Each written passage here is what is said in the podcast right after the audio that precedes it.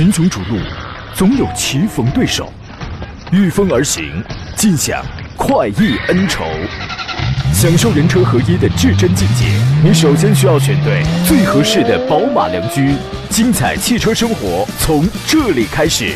买车意见领袖，权威专家团队聚会团购买车，专业评测试驾，主持人杨洋为你客观权威解析。这里是购车联盟。来，诸位，欢迎在周三的上午时间，现在是十点零五分的时候，准时锁定收听山东交通广播。此刻为您开拔启航的专业汽车节目《购车联盟》，我依旧是杨洋，在济南问候全省的朋友们啊！春天到了，我必须要温馨提示一番：很多衣服呢，长时间不穿的话呀，他们待在这个漆黑的衣柜里头，他会害怕，然后呢，他害怕之后就会缩紧自己的身体。当你再穿的时候，往往就穿不上了。您想一想，是不是这么个道理？您是否也是似曾相识？有人在你耳边说过类似的话？当然，这话他不是我讲的，他是我媳妇儿说的啊。我好像仿佛、大概、似乎、也许、maybe，我觉得他这番话里头啊，似乎有那么一点点的小道理啊。我们都尝试一下啊。今天节目呢，咱们讨论一下选车、买车以及修车、养车方面的问题。直播热线呢是零五三幺八二九二六零六零或零五三幺八二九二七零七零，您可以任选其一，直抒胸臆。另外呢，还有各种网络互动方式，您可以在山东交通广播的微信公众号里面啊，左下方有两个菜单，我正在开通音频与视频的双重直播，您可以发送文字问题过来，我能收得到。另外呢，抖音号直播，您现在可以搜索“杨洋侃车”。有人说网络比收音机要要快，当然我们收音机是要晚十六秒。选择你最喜欢的方式，抖音搜索“杨洋侃车”，第一个 “杨”是木字旁，第二个“杨”是提手旁，单人旁，侃的。删了砍，欢迎各位先关注后留言互动就可以了。微信公众号您也可以搜索“杨洋砍车”，通过它呢加入到我的车友微信群当中来。喜马拉雅搜索“杨洋砍车”来回听绿色版无广告节目。今天呢，欢迎各位踊跃发言，提出你最关心的那些个问题或者发表你的观点啊！我将抽取一位朋友参与留言互动的听众，将在最后的时间获得江小红精酿白啤礼包一份。今日座上宾呢是高级汽车技师陈浩洋陈老师，你好，陈老师。Hello，杨老师好，大家中午好，欢迎您啊！欢迎在春天里做客，跟我一块儿咱们来唠唠车。刚才这个抖音直播间有朋友想买一个二手车，这个但是呢，我们可以顺着他那个方向可以聊一聊。他呢这个要求还是比较具体的，但是比较麻烦一些。他想选一辆二手车，要求动力足、配置高、音响、加热、年限近、二十 W 的 B 级车，二线豪华或者主流的都可以。然后我就在脑海当中，我就不断的我在这快速的翻腾啊！你说二十万，如果是这个原原价二十来万，二十到二十五万期间的这种普通的合资品牌的话，我觉得那反正动力吧也有够的，呃，配置也还行。但你要说音响加热这个有，这个有很多，因为这个不是一个高科技的配置。你要说音响有多好，我好像印象还真没有什么特别那个的。原来呢，呃，你要二手的话，那么我首先我想到了，你可以买一个年限近点、里程稍微短点了。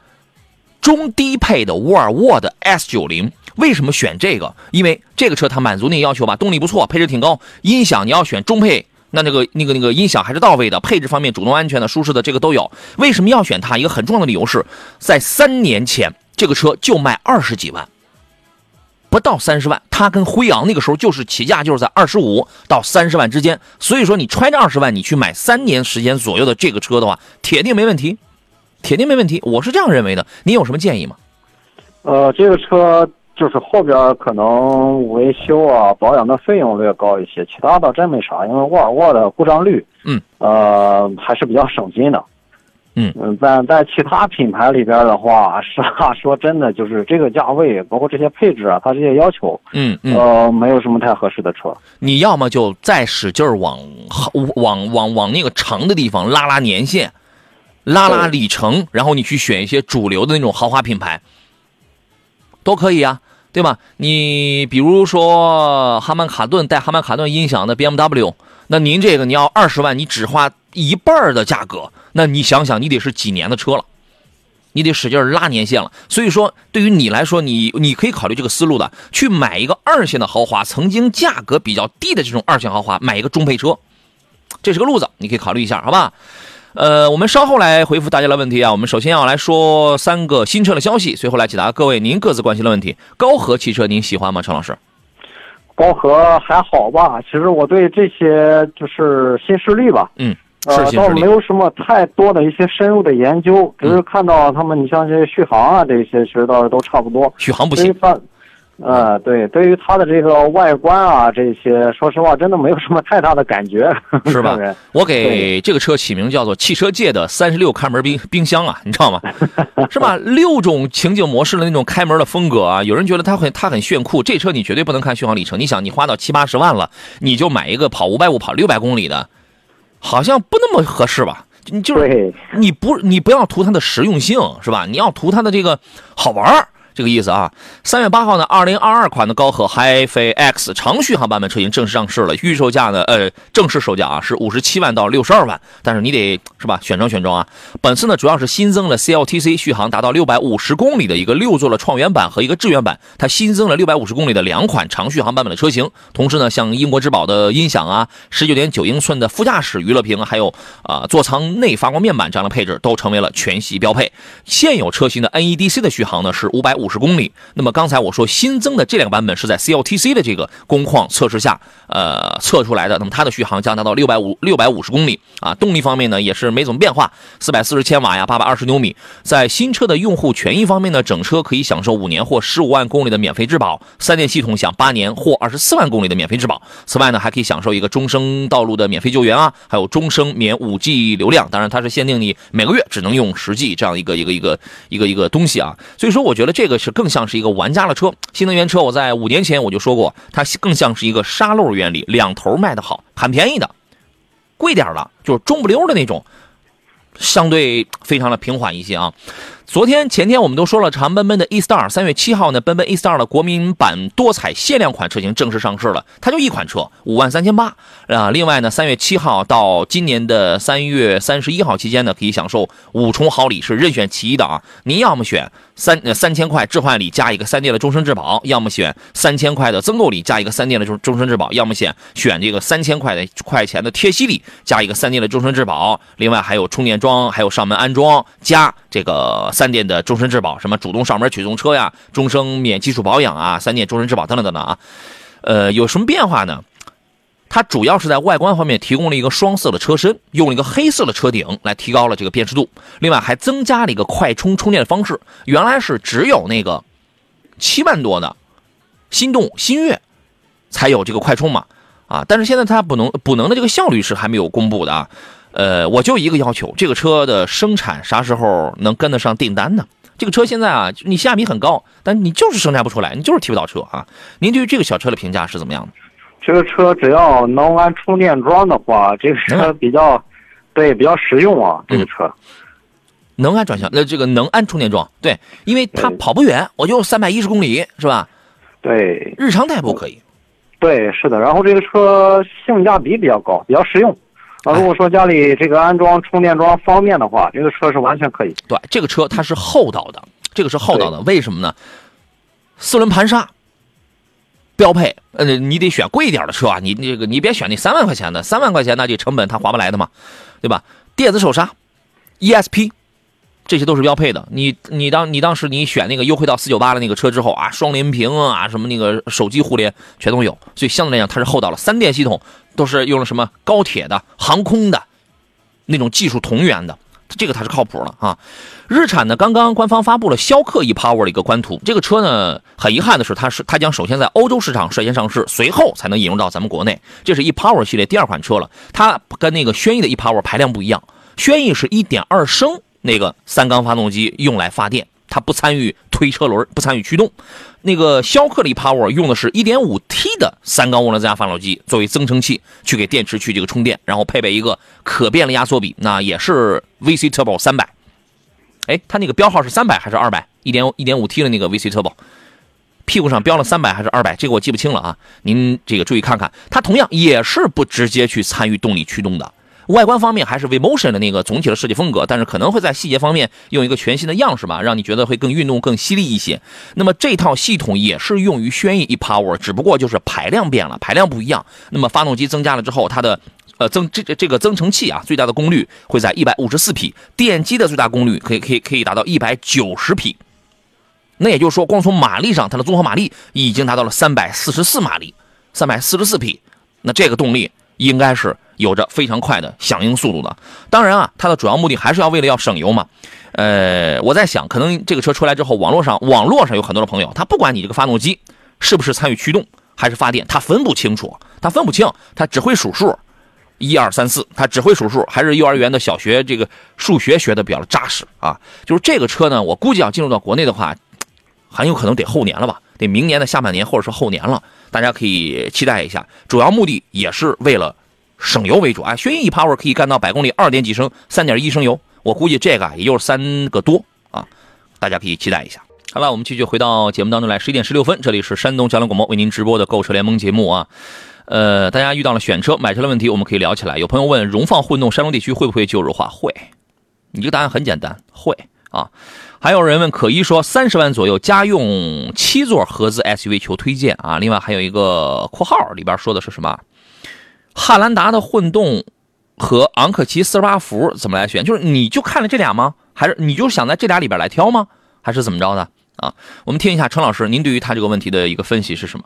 呃，如果说地区的你所在的地区温度足够的话，这个汉兰达的这个换动值倒是没问题的。哎，足够高一点，或者你年里程跑得大，就每天跑得多，你每天跑得多，这不就是我们问你年里程大不大的一个很重要的原因嘛，对吧？对，是的。这个如果说你的这所在的地区要是比较寒冷的话，或者说你公里数不大的话，嗯。这个就不太建议了。这个昂科旗的这个四十八伏还是相对来说比较稳定的一个存在。嗯嗯，三十多万啊，三十几万上的就是这种真七座宽敞点的 SUV，其实就那么几个。现在卖的比较主流点了，你数都能数得出来。汉兰达这个还行，对吧？昂克旗三十五万左右落地能买个昂克旗的艾维亚了，那个配置做工那都挺棒的。还有什么福特探险者、大众途昂、凯迪拉克的 XT6，虽然主销是六座，但人也有七座配备。其实主流的卖你你这卖起来的卖的好的就这么几个车，特点不一样。你如果是昂呃汉兰达的混动的话，那么你要琢磨一下，我一年我就跑一万公里的话，这个车或者您就是很偏北方，要么冬天很冷的这那个地区的话，这车你别碰，你碰了机油增多跟乳化的概率相当高。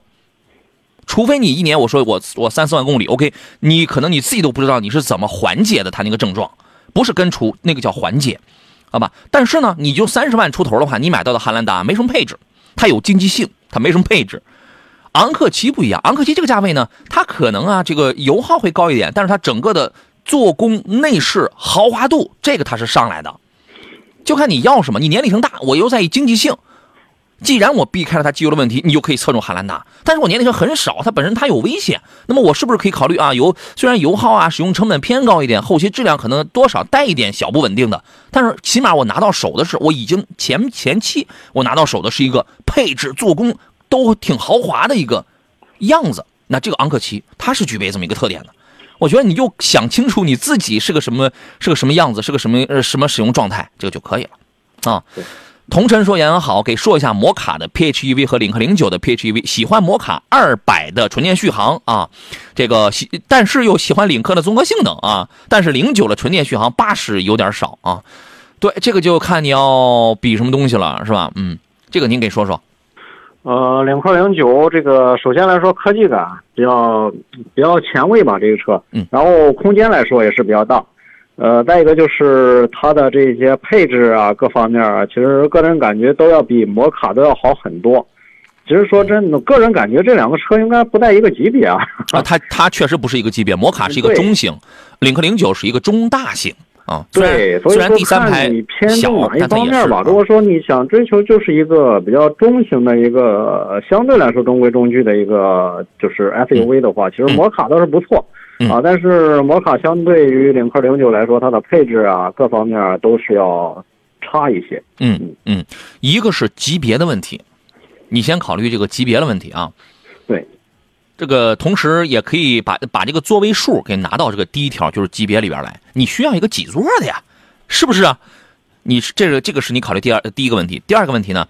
没错，你考虑了那个摩卡，虽然我是一点五 T 的，但我加了一个双电机，我纯电续航我还能跑得更远。没错，你这个考虑的这个是对的。那么如果说你的单线的日里程，每天的来往返的这个日日里程就在这个在那个一个一个比较大，已经超出了领克零九六十公里的这个纯电续航的话，那这个你可以侧重一下这个摩卡的。但是呢，摩卡的技摩卡 PHEV 的技术，由于它的二档 DHT 的技术，目前来讲。它虽然刚上市，但是它已经落后，它它已经落后了。你记住我这句话，因为没上市的，现在已知马上要上市，四月份要上市的就有三档 DHT 了。这个变速箱技术明显更棒，更节能，寿命更长，技术更好，卖的还便宜，卖的还比 PHEV 的摩卡还便宜，就卖就卖二十万。那所以那所以说，在这个在它同线的这个对比当中，你是否也需要去琢磨琢磨，对吧？还有一点是什么呢？从使用成本，使用成本上，我估计一下，摩卡应该能便宜。为什么呢？它只需要加九十二号的油，然后呢又纯电，我又跑得远，它怎么能不便宜？领克零九的 PHEV 你必须加九十五号的油，你要单用电的话，它跑得短。就是说，你要是里程大点的话，你还是用油的成分要更多一些，所以它的成本会高一些。但是零九它开起来也不赖。啊，它属于那种燃油车配八 AT 的这种机械，它的机械素质更倾向于燃油车，加那个双电机吧。说是，说实话，只是助推一下。我能五秒六，我只是为了这个助推一下。你从这个角度，你细分一下吧。我觉得您考虑一下。对，好像是挺难决定。啊，其实，嗯，我觉得，如果说你更偏重驾驶感受还有空间的话，还是零九比较合适吧。因为毕竟摩卡还是中规中矩一些。哎，您琢磨琢磨，好吧。呃，勿忘春说杨老师，因为工作原因呢，每天只能听您的回放啊。是啊，呃，今天上着班给您发个信息啊，请教您一下，如果从安全和实用性角度考虑，远景吉利远景的叉三可以入手吗？叉三的实用性倒没什么问题，这个车呢价格挺低，挺便宜。安全呢，反正因为它价格比较低吧，我我我觉得它不会配备就是很丰富的那些个主动安全配置，这个它是没有的。所以说，正常开，慢悠悠，仔细开，在这点上它是没啥问题。您的评价是怎么样的？呃，这个车也还是比较偏实用，呃，你因为毕竟价位在这儿嘛，你要说要追求一些这个主动安全配置，它肯定不是太多。它没有。嗯，对，只给你配备你像这些安全气囊啊，或者说倒车雷达，你像这些东西。嗯。然后你要说真的要追求安全的话，这个价位真的没有什么太太多的一些安全配置，所以说还是这个车以实用为主。对，这个车开起来它不那么软。啊，然然后具备这么一个几万块钱的一个小 SUV 的就这种个这个实用性，我觉得这个它就是可以的。这个车不错啊，就是原呃，你比如说吉利家里相对接地气一点了，那个远景 SUV 啊，叉三呐，再大一点的叉六，唯一美中不足的，它可能做工这块不细致，对，配置不高，做工不细，但实用还是 OK 的啊。来，咱们接通热线上等候的这位朋友，你好，喂，你好，这位先生，哎，杨老师你好，你好。请讲。呃，前段时间，前段时间我给您打过电话啊，让你就是帮我选了一款车。嗯，我现在基本上定下了，就是日产的那个逍客。嗯，日逍客，我现在跟那个四 S 店他们销售已经谈的差不多了，谈的已经已经谈的，谈的基本上都谈不动了。我看能不能麻烦您一下，嗯，您看一看给打个招呼。啊，可以，没问题。您是哪个地区的？我是青岛平度的。啊，青岛的朋友是吧？跟那个四 S 店都已经谈好了是吧？对，我跟那个销售最低价那个上路价，我直接谈好了上路价。没交呃那个没交定金是吧？对，没我经常听您节目，没没交定金。好的，这样呃，您就这一个问题？对，我就这一个问题。好的，车型都看好了，就是那个白色的智享版，就是那个，行，就是指导价几十五万三千九那个。行，那您这样，您把您的这个详细详细信息啊，这个您留给我的导播，然后呢留留下您的姓名电话，还有您从青岛哪家店谈的销售顾问是什么，具体政策是什么，我需要这些信息，然后下午我帮您跟厂家那边打个招呼，好吧？好的，谢谢杨老师。好，祝您成功啊！嗯，希望能成功。好嘞，再见啊！好，再见啊！嗯，好嘞，拜拜。那陈老师，我怎么听着咱们青岛的这位老先生好像说的是直接谈的落地价？好像我刚才我没当他面讲，好像这种谈法不是特别对啊，是不是？对，你是这个谈落地价，因为里边包含你像保险啊，乱七八糟很多费用。对，就是咱们亲爱的听众朋友们，也也许啊，就是您可能买别的东西，可能买习惯了，是不是？上来就谈，你就给我个一口价，什么什么都是这个东西啊！我不知道买菜是不是这么个买法啊？就是你去买车呀，不要跟他谈落地价，你要拆分开。哎，谈我谈的就是车价，我是全款还是我是分期，我就谈这个车价。谈完了车价之后，OK 啊，算算吧。保险，你让我从你这儿买吗？OK 啊，那你给我算算保险是多少钱啊？其他的有没有什么？上税这个是国家统一收的，这个是没什么好说的。你包括交，你包括交强险，这都是国家统一的，对吧？对。其他的有没有什么费用？咱们拆开，没准你每你哪一项里边它都是可以减掉的，是不是？你不要跟他谈论这个落地价的问题啊。可能我们觉得一个落地价是不是等于打包价？打包价是不是要更便宜？在车这个领域，它有的时候它不是这样的，好不好？因为刚才我也没好当着人面说，是吧？我怕他再想一些别的东西啊，没事儿啊。海阔天空说：“杨老师，我的宝骏五六零啊，转向咯吱咯吱的响，是怎么回事啊？方向机是电子转向机啊，这个您给排查一下吧，陈老师。呃，首先来说，看一下转向管柱啊、确定一下是车内响还是车外响。哦如果说车内响的话，排查一下像转向管柱还有方向盘下边。嗯。啊，然后在脚底下那一块儿，那个转向节那些地方。然后如果说是车外响，就看一下这个方向机的转向球头啊，这些偏向橡胶件的一些地方。嗯。啊，然后去检查一下，看一看是不是老化呀，或者说是有什么其他问题。哦，好的，您注意这些原因啊。老黑的问题是，二零年的途胜啊和二零年的标致五千零八价钱差不多，选哪个好一点？这就车嗯 价价钱差不多，可是车况怎么样啊？你得先锁定车况呀。对你买二手车，这个价价钱往往不是最重要，价钱是第二位的，车况是第一位的。啊，对，您给说说您的观点是怎么样的？呃，这两个车其实说真的比较难抉择啊，因为这个首先来说，韩系车第一不保值啊，第二它这个可能也就是这个比较经济啊，但是其他的问题呢，小小这个问题倒是不多。嗯但是车比较这个松散，相对来说开起来没有那么扎实的感觉。嗯嗯嗯然后标志呢，这个车倒是比较扎实，但是它的这个维修保养的费用啊，呃，是有点太贵了。没事儿，它保养里程长，是不是？啊，对，是是是这个保养里程长。嗯，所以这两个车啊，首先你要判断一下车况。二零年那个如果车况都很优秀的话，我个人我会建议你买标致五千零八这个，底盘开起来更有感觉，然后呢保养里程还比较长。但是这个都我们都要建立在一个车况很优秀的一个一个基础上。为什么没选途胜呢？途胜那个 1.6T 的发动机啊，说实话还不如标致那个王子涡轮呢。还有一个途胜20年的那个途胜也是七档的干式双离合，你注意这一条，五千零八你要注意的是，你看你你你看一下二零年那个车，它那个发动机巧不巧的，烧不烧机油？所以我们综合来讲，它是一个车况的问题，好吧？你你只要锁定一下这个车况啊。呃，赵勇的问题是，杨哥，艾力绅的次顶配家用怎么样啊？那这说明您是有钱人呐，是不是啊？这艾力绅可是挺贵的，一般来说，咱们作为普通家用，可能奥德赛顶多我买个二十七万指导价的这个奥德赛，它就是一个一个一个一个挺高的预算，然后配置也都很合适了，是吧？买艾力绅的次顶配，哎，我觉得这车没问题，没啥问题。您给评价评价。呃，首先来说，东风本田的车，它的品控相对于广本来说会好那么一点儿。嗯啊，爱迪生的做工啊、调教啊，都会这个相对来说会偏运动一些，更激进一些。嗯，啊，它空间也合适啊。这个尤其是你选的这个配置，特顶配家用，真的已经足足够了，嗯特别足够。嗯，双侧啊，什么这个电动侧滑门啊，该有的舒适性这个都有，特别适合，呃，一是全家人多的时候这种对舒适性的要求，二一个特别适合中短途的这种行驶。你上高速吧，你只要不是很暴力那种，超车难、噪音大，你你只要不是很暴力那种，它体它体验感也也没那么糟糕啊。对，平安叔叔说现在买车都这样吧，我朋友买的哈弗也是这样，直接讲落地价，不要说都，你的圈子还是小。我只是讲，我我只是给你提供一条我的专我认为专业的一个建议，不要说都，因为至少在我的圈子里没有这样干的。啊，你你要是觉得你你去谈一个落地价，那你觉得要更刺激，呃，更省事儿的话，OK，你也可以这样去干，啊，别人只是给一条建议，好吧？我们进入半点广告，稍事休息，马上回来。群雄逐鹿，总有棋逢对手，御风而行，尽享快意恩仇。享受人车合一的至臻境界，你首先需要选对最合适的宝马良驹。精彩汽车生活从这里开始。买车意见领袖，权威专家团队聚会团购买车，专业评测试驾，主持人杨洋为你客观权威解析。这里是购车联盟。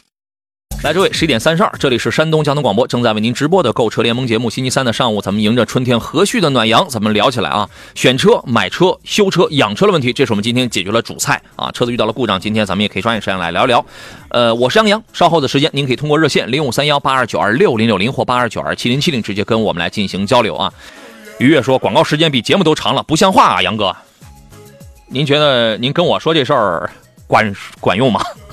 这事儿是我能管的事儿吗？您担待，您担待啊！这个哎，平安师傅说看好车啊，讲价的时候导购就往哪方面导你啊？呃，对呀，那不然他能叫导购吗？他得导你啊，是吧？这个导购嘛，是吧？就跟你说落地价，咱也不太明白啊，就觉得分开讲价跟合在一起是一样的啊，都是给你落地价就行了，总觉得总价给你降了就行，里面的猫腻咱也不知道啊，就是还是要知道一下的。不过知道太多了，有的时候可能会心累，是吧？明白啊，就是咱就是提一个醒，好吧？来，我们继续回到节目当中来了。我们坐上宾的是高级汽车技师陈浩洋陈老师，你好，陈老师。Hello，杨老师好，大家中午好。咱得赶快了，你不然这我这又被批评了，我这又我这又被听众批评了。广告里边插节目，你这不要了命了，这是啊。呃，来，咱们来看看大家的这些个问题啊。一位叫做 Bambo 的问题是：Evos 福特追光者和凌放，你凌放你看的也是混动的吧？该怎么来？哎，不，哎，凌放，你看的是二点零升燃油的还是二点五的混动的那个？该怎么来选？起码 Evos 啊，它占一个什么呢？它占一个二点零 T 加八 AT 是吧？它这它占一个动力嘛？反正这都是今年呃去年年底刚出的两个车子啊。您的啊看了都是燃油的是吧？二点零升燃油和和人二点零 T 的 Evos，你想要啥？你得说明白，你得想明白吧？你想要经济性、省油、省保养，还是想要个动力？不就这个？它不就这个区别吗？您给分析分析。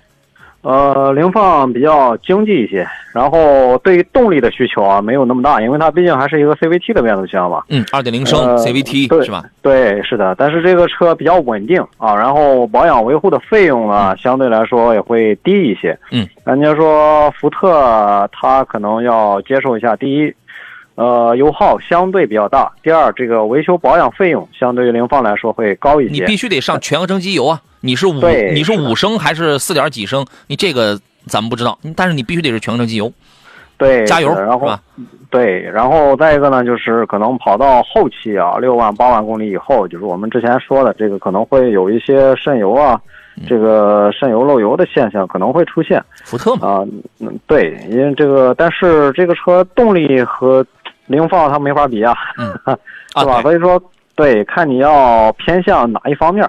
嗯，你丰田现在不大可能，不大可能给你出什么涡轮增压的车子了，就是你得取舍一下，您自个儿去开一开啊。我想要个动力的，你我年轻朋友，我想要动力的，您现在必须就得上涡轮增压。现在呢，就是有一些老同志的一些观念啊，家庭代步上什么涡轮增压那种理念是不对的。没有人说，你看现在哪个车不是家庭代步啊？那路上你看有几个不是涡轮增压的，已经越来越多了嘛。是不是？这个还得自个儿去看一看，好不好？还有朋友说，杨老师经常听您的直播，非常喜欢您，谢谢啊！我有对象了啊！说这个广播里呢，说您在抖音里有提过别克威兰，但我没找到。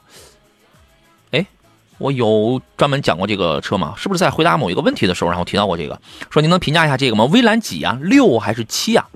呃，纯电和混动的选哪更合适啊？威兰六有一个 PHEV，是吧？那您看的应该是六吧？家里有一辆 URV，呃，和一辆昂克赛拉了，想把昂克赛拉置换掉。另外家里，你看，URV 这个大 SUV 是保留的，然后把那个轿车换掉，我们可以换一个什么两厢、两厢半的这种纯电或者插电混的。哎，我觉得你这个做法是挺好的，挺合适的啊。然后说，另外家里就一个玩除了这个威兰，还有其他推荐的车型吗？纯电啊、混动啊都可以，就十五万左右以内。秦就不考虑了，哎，秦的现在这个投诉啊，还是集中在 EV 功能受限这个。通病这个故障上啊，您觉得他看的应该是威兰六，这个车怎么样？这个车可以，续航差不多应该也是在五百多啊，对，差不多吧。哎，呃，这个车科技感也是，就是外观也比较好看。嗯啊，因为有朋友也是开过一个，他个人感觉这个车的空间确实是挺合适的啊。嗯，因为我坐过一是个两厢嘛，两厢半其实就是两厢半差不多吧。对。对，嗯，里边空间倒是合适。然后家用的话，你像这个，呃，电动也是这个比较经济嘛，嗯，也是比较合适。它是以实用为主，那种什么主动安全的配置、科技的配置，我觉得没有。威兰威兰系列啊，最早它上市于哪一年时间？应该在一八年的时候它就出来，但那时候一直卖的不好。打从去年某一个时刻我开始，我发现济南这个路上也多了很多。我不知道他们是以一种什么租赁。共享、网约还是一种什么方式？反正路上突然就多了起来。单讲这车啊，我我个人您找那个真正的车主啊，因为这个车我没有长期使用过啊。您找真正车主您聊一聊啊。你比如说他 NEDC 说我能跑五百或者五百五，真实续航怎么样？这个是我重点关心的一个。你要讲性价比、讲颜值，这个它都都挺好，都挺在线。反正三电啊、质保啊全部都达标，八年十六万公里什么这种全部都套路套路都达标，你找不出什么太大的这个短板，您就问问车主看这个车的真实续航这个是怎么样的，是不是？我觉得就是这个建议。那么是纯电还是插电混呢？这个要看就是方不方便安装充电桩吧。哎，他这俩车都得安充电桩，必须得安。啊，对，嗯，想上他不安他不安，他又看不了这个了。我觉得来个纯电吧。嗯对，如果说尤其是你不如果说不经常跑这个长途的话，哎，这个尤其在市区内代步的话，纯电会更经济一些。对，原原理很简单，因为你家里已经有了一辆油车了，你为啥你不一步到位来个纯电算了，你还来个插电混干嘛呢？你还得加油，对，是不是？你要是真每天我跑的里程我大于五五十六十公里了，你电的也行。你要再远点，你直接用油，就不要用那种这种这这这这这这个这个这个这个四不像啊，这种中间地带是吧？如果你家里就一个车，我建议你侧重一下插电混，您考虑一下。嗯，来，诸位，时间很快啊，来到我们今天最后一段的直播当中来了。刚才在我们抖音直播间有朋友问到的是那个 A 六的 R Road 的这个 3.0T 的这个版本，问这个车怎么样？还有同级别还有什么其他的推荐吗？它只有一个对手了，就是 V90 CC、V90 Cross Country，就是它这因为瓦罐车、瓦瓦根车型本身它就不多啊，卖的好那就更是屈指可数啊。A 6 R Road 算是卖的比较好的，其次就是 Cross Country 这个版本了。这个车品质怎么样？这个车可以啊，嗯呃，好几个朋友买的，然后也是开着。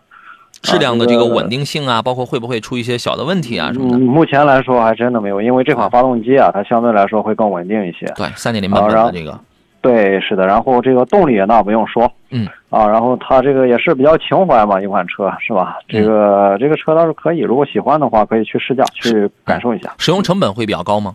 呃，使用成本相对来说会高那么一点点吧，因为嗯毕竟也是到这一个级别了，它的维修啊，还有保养，保养的费用其实倒还可以啊啊，但是就是后边这个维修的费用可能相对来说就会高一点了。嗯嗯嗯嗯嗯，，OK。因为你如果想买瓦罐车的话，在个什么五六十万啊、六七十万这个级别上，你没有别的选择。对，主流车型当中，咱们没有别的选择。对，基本就这么几款车吧。对零点说，杨哥，佳明老师好，最近呢想入手宝马五三零，但是看新闻说的 B 四八 TU 发动机烧机油，想问一下这种情况严重吗？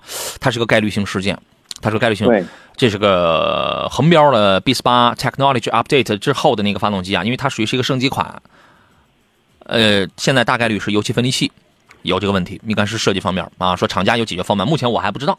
现在合适合适入手吗？我建议你等四月吧，你等四月之后呗，还是再等等？我的建议是你等一等。这个能从技术原理上给我们提供一些建议吗？陈老师？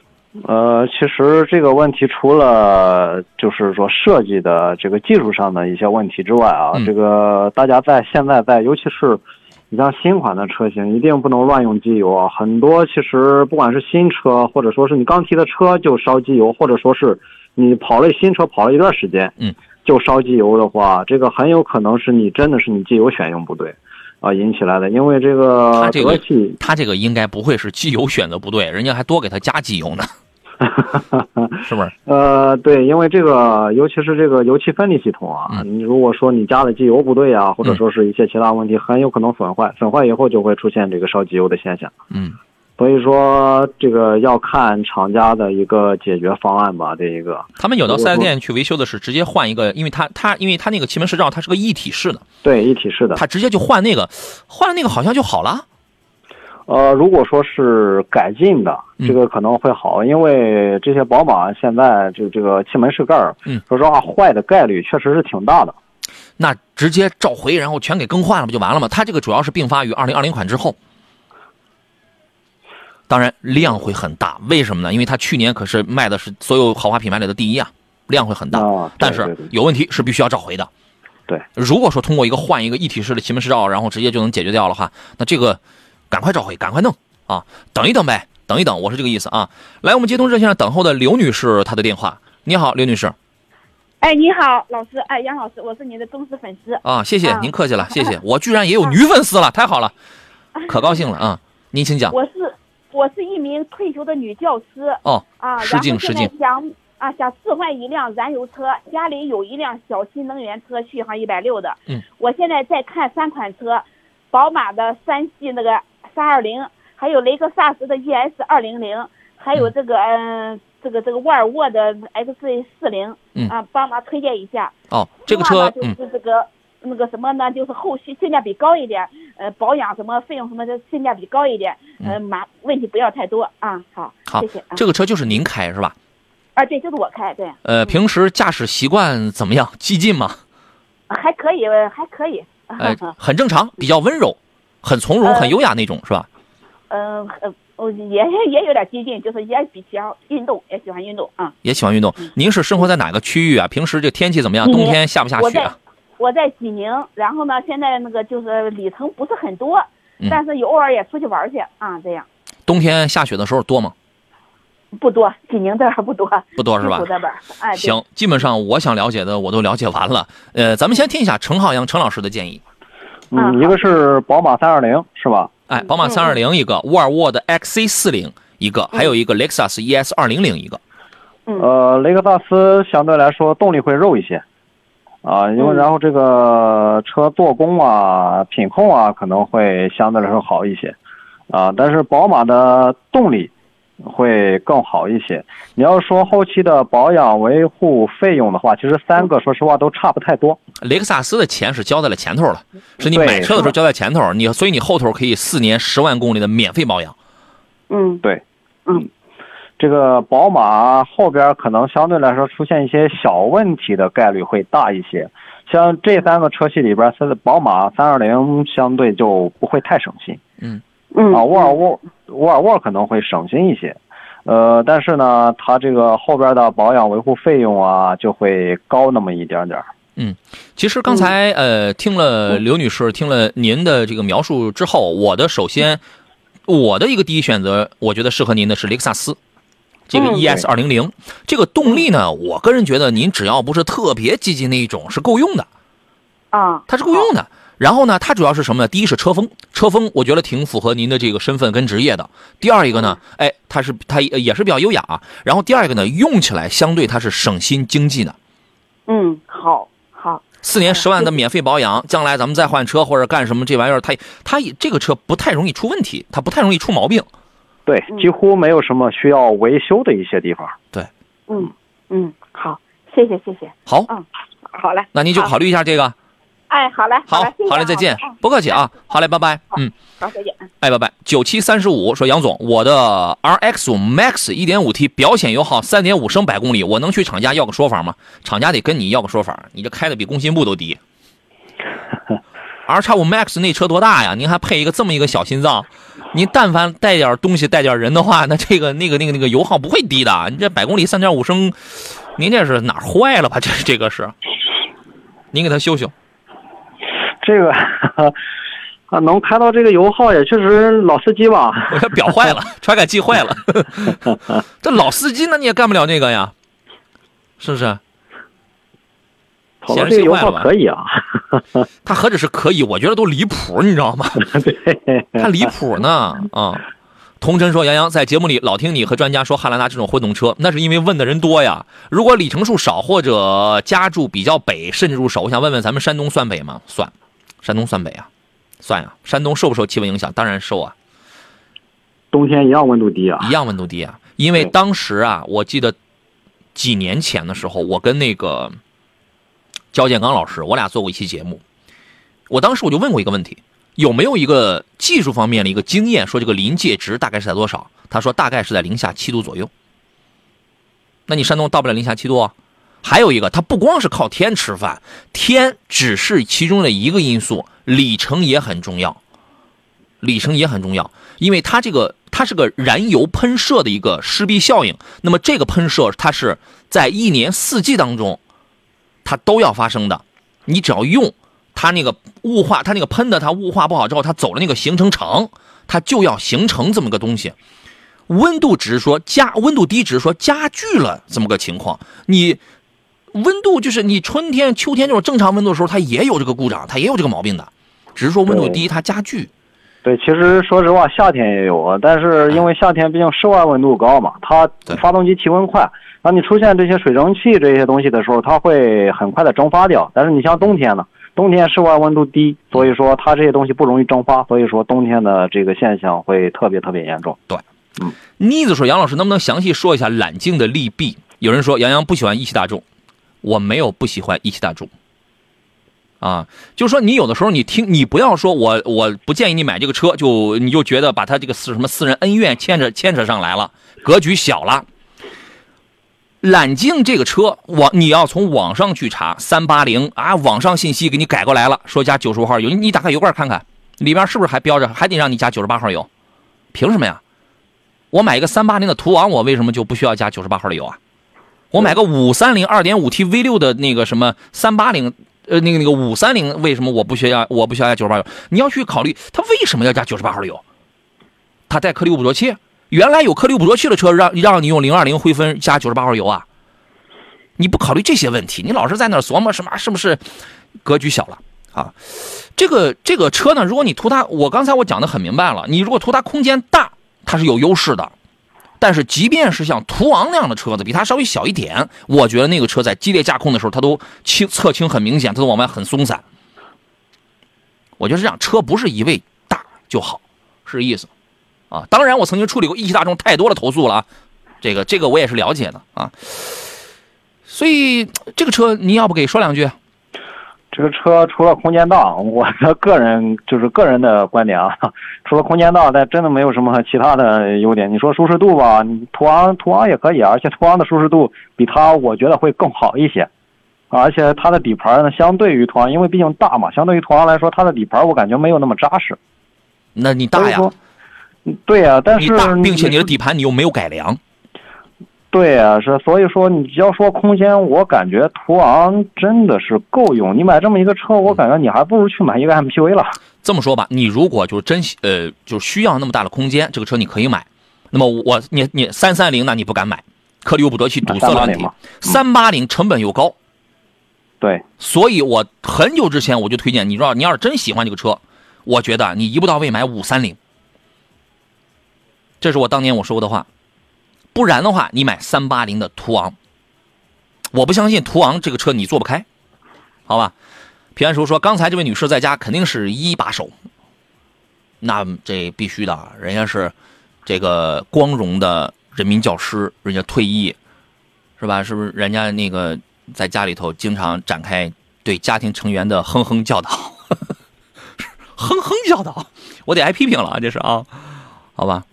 呃，九七三叔说，是离谱呀，估计得九个往上，这个看着特别扭。你那个车肯定得九个往上油啊，你这个一点五 T 的那个小排量，它显示三点几个，这一这个一定是有问题的，一定是有问题。我建议您这个再去排查一下啊。YH 工作室说，请推荐几款家用轿车，十五万左右，要求动力好一点。你要动力真想好的话，这个价位你你买紧凑级的二点零 T 的，当然也不多，或者买插电混的，一点五 T 那种插电混的，二点零 T 你比如说是像你你像是星瑞。一点五 T 插电混的，你考虑比亚迪的 TMI 就是这种，凡是带个电机，它这个性能还都不错了，是不是？前提你得安一个充电桩之类的啊。其次就是一些一点四 T、一点五 T 的那动力，我觉得能够用，但你得看跟谁比。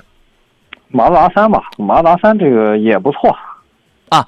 昂克赛拉的二点零升是吧？哎，那个也那个也行，也行吧，好吧。妮子说：“三八零途昂，好的，我再去四 S 店看看。对，因为他俩是一个平台的姐妹车型啊。”老虎老虎赤道说：“杨老师用词不准确，那叫退休，不叫退役。”哎，我就那意思，我也没啥文化，是吧？啊，今天节目咱们到这儿，再次感谢陈浩杨老师来做客，咱们就下回见了。好嘞，谢谢杨老师，谢谢大家，拜拜。